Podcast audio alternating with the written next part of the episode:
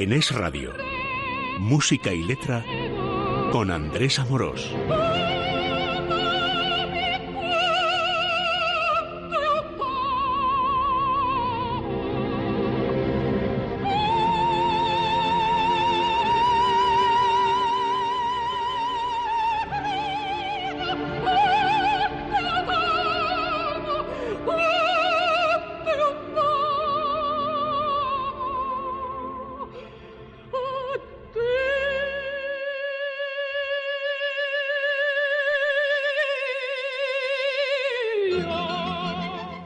Amigos de Música y Letra, un saludo del técnico David Fernández, que sigue acompañándome en esta tarea tan, tan placentera de ofrecerles a ustedes buena música, y de Andrés Amoros.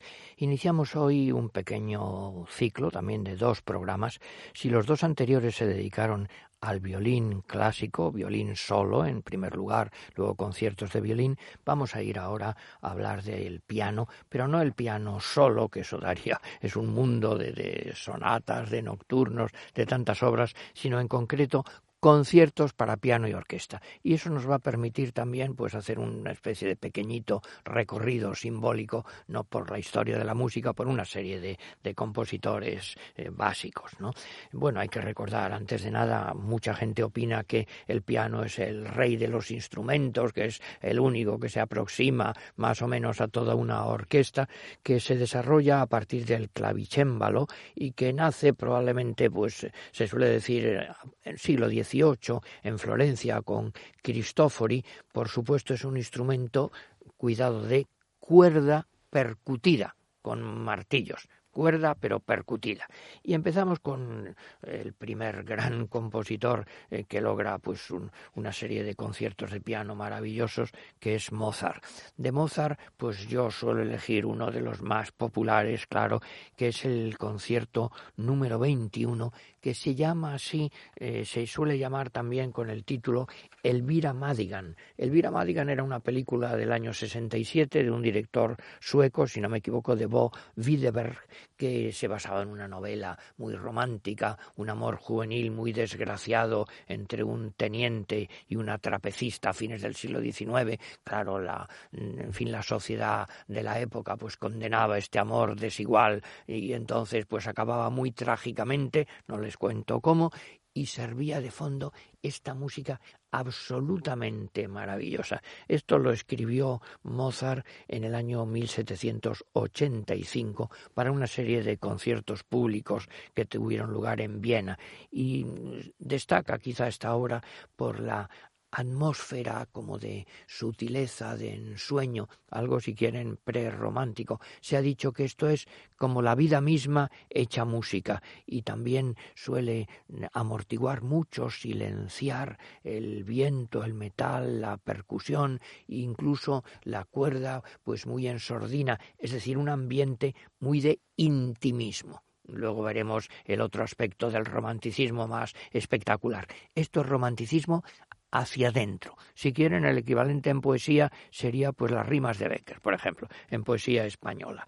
Y lo vamos a escuchar en una versión pues eh, por una pianista absolutamente extraordinaria que muchas veces pues yo recurro a sus grabaciones porque muchas veces la he visto y la he admirado tocar en Madrid en el auditorio, la portuguesa María Joao Pires, que además ahora este año pues estaba un poco de actualidad porque decía que se retiraba y después de retirarse pues volvía a tocar, como decía, suele decir Federico de Antoñete, que se retiró siete veces el torero. Bueno, pues María Joao Pires, que es un personaje muy singular, de una edad ya no escasa, pero que sigue pareciendo pues una joven hippie o algo así, muy sencilla, eh, que toca de, de, apariencia nada de una diva, entra tranquilamente allí con una larga vestidura, una especie de túnica y se pone al piano y consigue una delicadeza de sonido, una finura que es eh, una de las grabaciones, la suya, pues eh, más clásicas, más importantes para Chopin, pero también para esta obra. Lo vamos a escuchar con la orquesta Gulbenkian de la Fundación Gulbenkian de Lisboa y dirigida por un grandísimo director, Claudio Abado. Así pues, interpretada por María Joao Pires el andante del concierto número 21 para piano y orquesta de Mozart, que se suele conocer popularmente y además hasta en algunos discos pone el título eso, como Elvira Madigan. Son seis minutos y medio.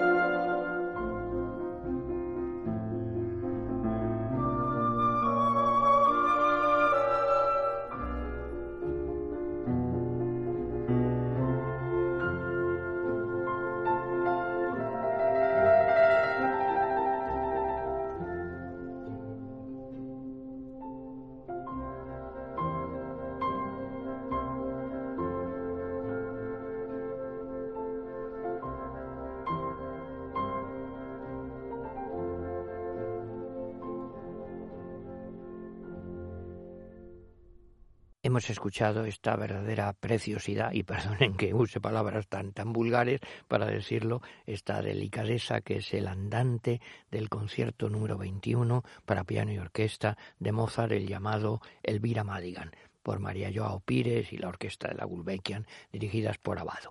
Y pasamos ahora a Beethoven. Claro, Beethoven significa pues la plenitud del romanticismo, un romanticismo apasionado, que arrebatado, que él por un lado, pues eh, claro, lo que hace en los cinco conciertos para piano que tiene es asimilar los estilos de Mozart, de Haydn, lo que llamamos ahora el clasicismo vienés o el rococó, como quieran llamarlo, pero eso le añade claro, la fogosidad, los cambios abruptos, su personalidad. Él decía que para él el romanticismo había cambiado su vida, había cambiado el espíritu, pero también hasta el cuerpo, que era como una enfermedad feliz en la que él se sentía vivir. Este, empezamos escuchando del concierto de piano número uno, el primero, pues eh, el Alegro. Eh, en realidad este es el opus 15, la obra número 15 del año 1797, ya después de la Revolución Francesa, rozando ya el siglo XIX, lo estrenó al año siguiente en Praga, tocando él, con la parte del piano, es un concierto en do mayor. En realidad, aunque tiene el número uno, no fue su primer intento de hacer un concierto de piano, sino el tercero. El dos es anterior, pero se publicó después. Tiene tres tiempos, un alegro, un largo y un rondó alegro, scherzando, scherzando, es decir, como bromeando. Lo vamos a escuchar por una grandísima pianista de las más grandes que ahora seguimos escuchando felizmente, Marta Argerich y el director Seiji Ozawa. Son 14 minutos y medio el alegro del concierto número uno de Beethoven para piano y orquesta.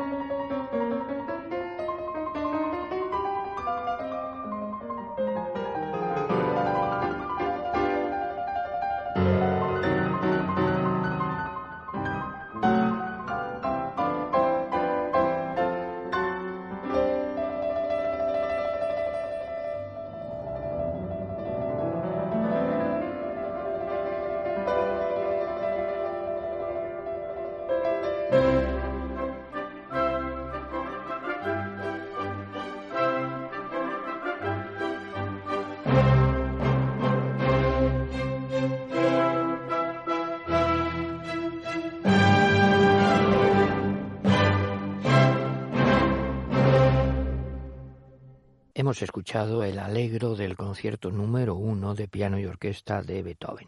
Y continuamos con Beethoven para escuchar una obra, yo les diría en broma, aquí hay que ponerse de pie, eh, quitarse el sombrero, como quieran, arrodillarse, una de las más grandes obras de toda la historia de la música, el concierto de piano y orquesta número 5 de Beethoven, el que se le ha dado el sobrenombre El Emperador. En realidad esto no, ese título, claro, no se lo dio Beethoven, sino fue su editor Kramer, pero hoy lo entendemos bien porque alude pues a esa grandeza verdaderamente, a esa solemnidad, a ese carácter impresionante que tiene. Yo recuerdo siempre la anécdota mía biográfica de chico, estaba yo en el bachillerato y un día un profesor nuestro de matemáticas, fíjense nada, no de letras, pues nos puso en los ratos libres de clase para que escucháramos este concierto El Emperador de Beethoven. Y nos quedamos verdaderamente deslumbrados porque es una obra majestuosa. Es una obra del año 1809, a la vez que Napoleón estaba tomando Viena. Él estaba en Viena, oculto en el sótano en casa de su hermano, a la vez que la sonata de los adioses es eh, el año posterior a la quinta y la sexta sinfonía. Lo estrenó eh, al año siguiente en la Gewandhaus de Leipzig, luego en Viena con Cerny y está dedicado a su protector eh, Rodolfo. Tiene un carácter vigoroso, heroico y que ah, va repitiendo el tema. Se ha dicho que es un poco como una sonata muy alargada, porque el piano prácticamente no para y está acompañado por la orquesta, pero eh, en realidad tiene un protagonismo enorme el piano. También eh, Beethoven escribió también las cadenzas completas enseguida entraba el piano, no como en los conciertos de Mozart y de Haydn. Yo creo que es el, el, concierto de piano y orquesta más conocido de todos los que existen. Es también el último que él escribió Dicen, ¿por qué no continuó? Eh, quizá porque la sordera iba aumentando o porque decidió, en fin, tomar otro camino eh, artístico. Tiene un comienzo fulgurante, majestuoso, una serie de repeticiones y, acaba transportándonos. Se ha dicho, y yo creo que es verdad, sin hacer literatura, que esta es un, esto es un tipo de música que no solo nos agrada, no solo es hermosa, no solo es bonita, sino que nos eleva, nos sube hasta unas regiones del espíritu que gracias a la música podemos vislumbrar. Lo vamos a escuchar en una versión extraordinaria por Arturo Rubinstein. Miren, el otro día estaba yo hablando con mi nieto Luis y hablando de los más grandes pianistas, los que no se equivocan nunca. Y él decía Horowitz, claro, yo decía también eh, Benedetti, Michelangeli, y en un momento dado me dice, bueno, y Rubinstein, claro. Y yo dije, bueno, yo he tenido la oportunidad gracias a Dios, de escuchar a Rubinstein en el Teatro Real en Madrid. Toda una leyenda de la historia de la música, el gran Arturo Rubinstein, la dirección de Joseph Kripps, el final rondó alegro del concierto número 5 El Emperador de Beethoven. Son nueve minutos y medio.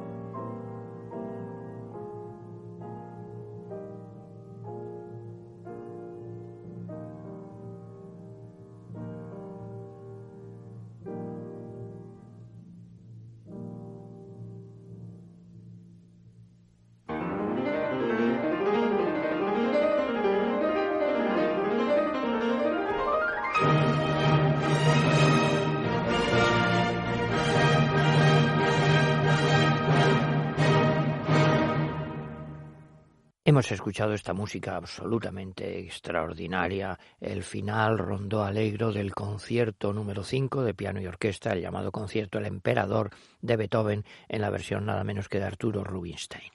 Y pasamos ahora, eh, bueno, no digo que bajemos de categorías, que después del Emperador mm, no hay manera de mantener ese nivel, pero en un concierto quizá menos grandioso, creo, pero bellísimo, que es el concierto en la de Schumann. El concierto en la de Schumann, eh, bueno, responde a otra línea sentimental. Estamos ya no en lo heroico, no en lo grandioso, sino en el mundo de la intimidad, de la delicadeza, de la sutileza. Eh, Schumann escribió tres conciertos para piano, y orquesta para violín y para violonchelo. El primero es el de piano, el más popular, que es uno de los básicos del repertorio del romanticismo.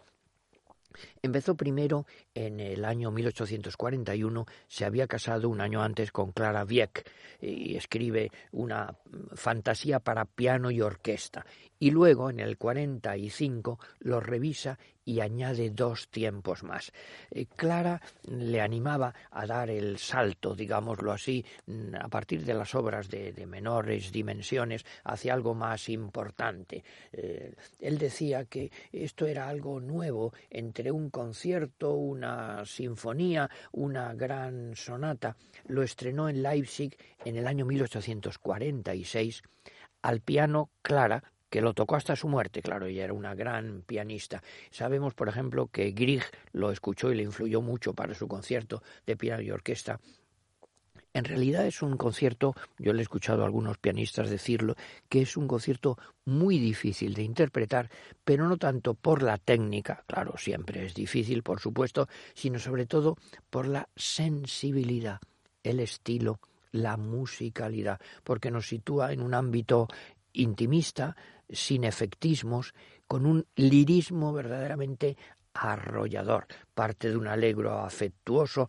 Eh, curiosamente, en su momento mm, hubo críticas adversas. Decía Liszt, es un concierto de piano sin piano es decir, que no se dedica a hacer lucir el virtuosismo del piano.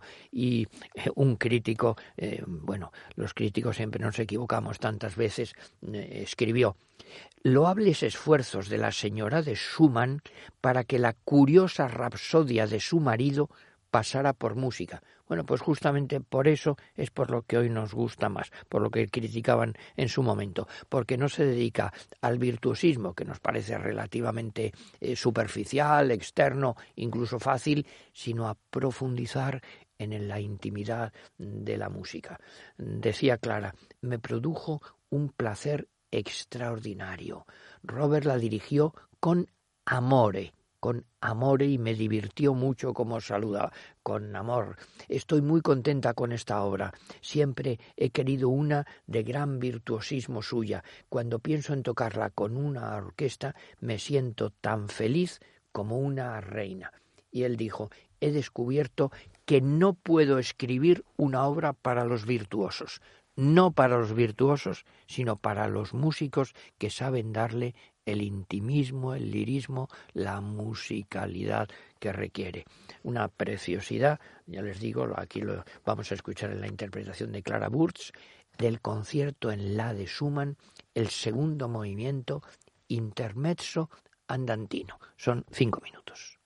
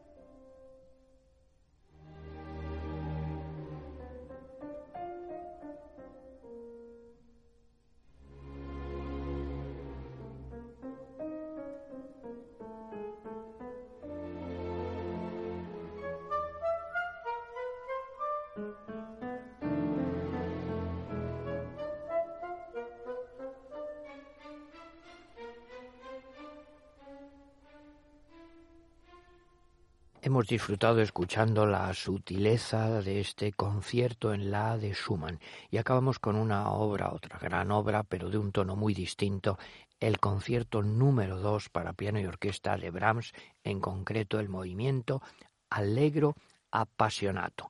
Brahms, el último gran compositor clásico, se ha dicho, el último de la gran tradición eh, romántica y posromántica germánica, alemana y que se ha redescubierto, tardó un poquito en ser aceptado en España también. Yo recuerdo gracias a Surit, a Toldrá, a Argenta, recuerdan la película Emebu Brahms, basada en una novela de François Sagan. ¿Ama usted a Brahms? Naturalmente que sí, sobre todo por este adjetivo, alegro apasionato. Escuchamos eh, al gran pianista Rudolf Buchbinder, concierto número 2 de piano y orquesta de Brahms. Son nueve minutos. Hasta el próximo día.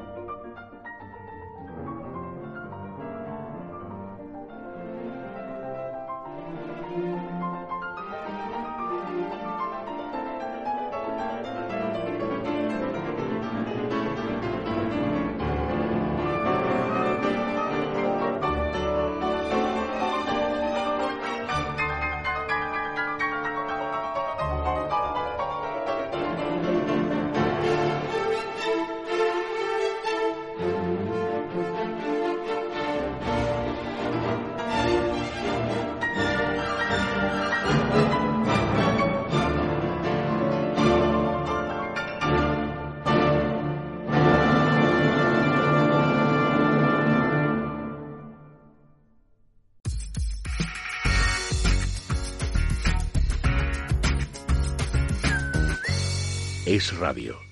Ideas claras. Hola, soy Ana García Justes, del equipo de Cobas Asset Management, y también escucho Tu Dinero Nunca Duerme. Tu Dinero Nunca Duerme. Un programa de Es Radio en colaboración con Value School. Los domingos de 2 a 3 de la tarde. Con Luis Fernando Quintero.